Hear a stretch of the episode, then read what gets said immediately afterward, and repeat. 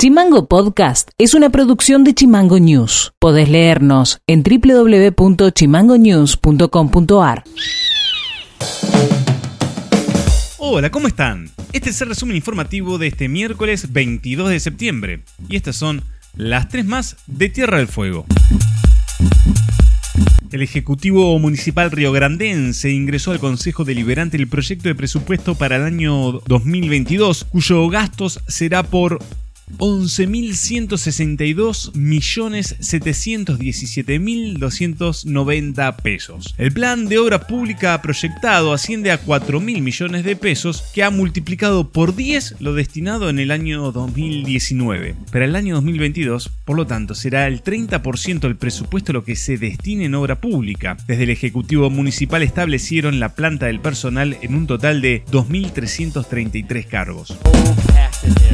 El Consejo del Salario Nacional acordó por unanimidad una suba del mínimo vital inmóvil para llevarlo a 33 mil pesos en febrero próximo con revisión en marzo, con lo cual ese haber acumulará en el año un 52.7% de incremento. La nueva suba del 17% se añade a la actualización del 35% que se firmó en abril y será en tres etapas, un 9% en septiembre, un 4% en octubre y el restante 3% en febrero. Thank you.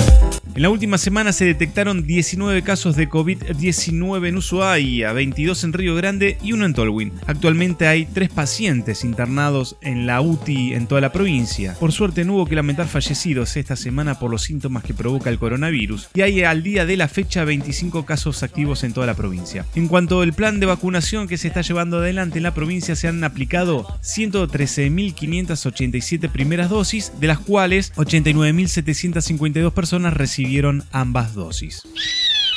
Noti Audio. A partir del próximo viernes se vacunará a jóvenes de 17 años en toda la provincia. Se los convocará a través de los colegios y la vacunación se realizará en los vacunatorios de las tres ciudades. Así lo explicó la directora de promoción de la salud, Marina Goyagana.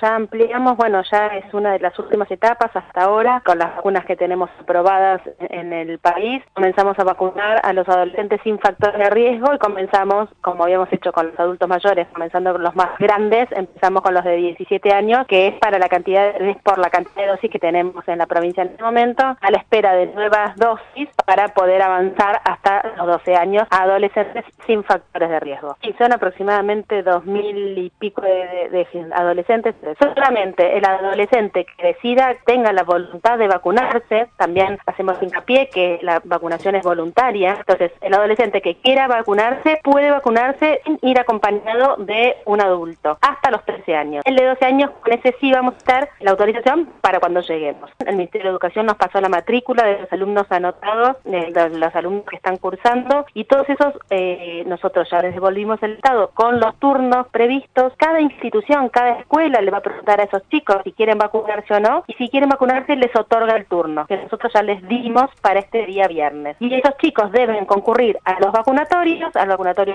en Ushuaia del Casino y en Río Grande del Muriel, para recibir la vacuna en el turno que les fue asignado desde la escuela. La editorial de Chimango.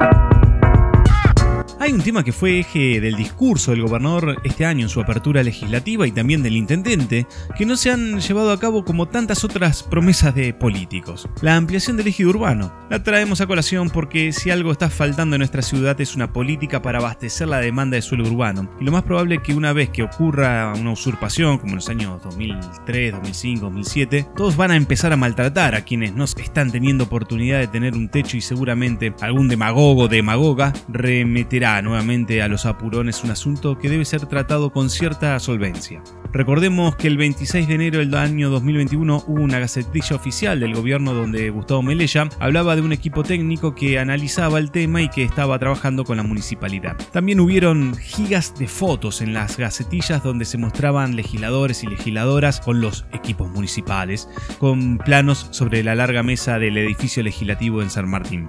Aún está activa la comisión legislativa que va a estudiar el caso. ¿eh? Mucho aumento de sueldo para el presupuesto 2022, pero poco movimiento. Ricardo Furlan fue el que presentó el asunto 406-19, donde los límites son al norte sería la margen sur del lago Cami, el Parque Nacional estaría al oeste, las sierras Lucas Bridge y sierras Sorondo al este y al sur el canal Beagle. O sea, se amplía a 102.000 hectáreas, una ciudad que actualmente tiene casi 11.000 hectáreas. Se crecería en un 90%. Hay que ver cuántas y cuáles son las tierras que quedarán para que el IPBH genere viviendas, haya creación de reservas naturales provinciales, proyectos inmobiliarios privados, obras de gobierno, espacios para servicios y producción, pero sobre todo hay que tener y ver el impacto que tendrá en el ambiente este nuevo desarrollo de Ushuaia del siglo XXI. Nuestra ciudad ha sido firmante de la red argentina de municipios frente al cambio climático. Ushuaia no se puede permitir crecer alocadamente sin importar un acuerdo transversal y verde, como gusta decir por ahí al intendente. Eso no significa esquivarle al progreso. ¿eh? En el convenio firmado se plantea un cambio de gestión, la participación ciudadana, descentralización de opiniones, mayor eficiencia en el uso de recursos, reducción de desigualdades y compromisos internacionales con impactos locales. Vas a ver que no van a empezar a hablar de, la unidad al frente de todos, de las elecciones, de tierra ignis, pero si no se da el debate de la tierra y el hábitat prontamente, vamos a estar posiblemente ante otro angustiante momento en nuestra sociedad.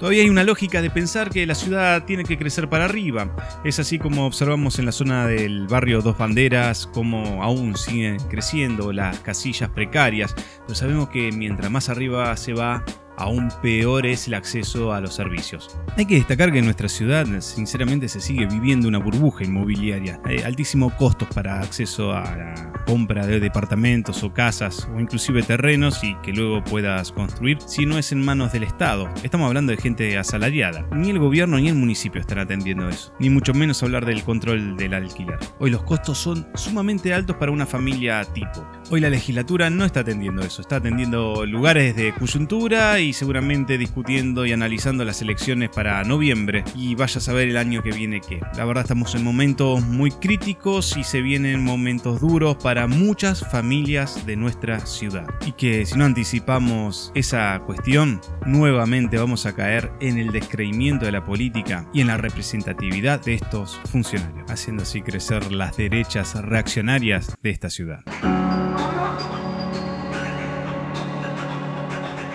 Y esto ha sido todo por hoy. Seguimos en Spotify como Chimango News y escribinos vía WhatsApp al 2901 6506 66. Te dejamos con un tema musical de Michael Kiwanuka y nos reencontramos mañana. Chao. Chimango Podcast. Conducción. Federico García. Diseño y redes sociales. Micaela Orué. Seguinos en Twitter. Seguinos en Facebook como Chimango News. En Instagram como Chimango News OK.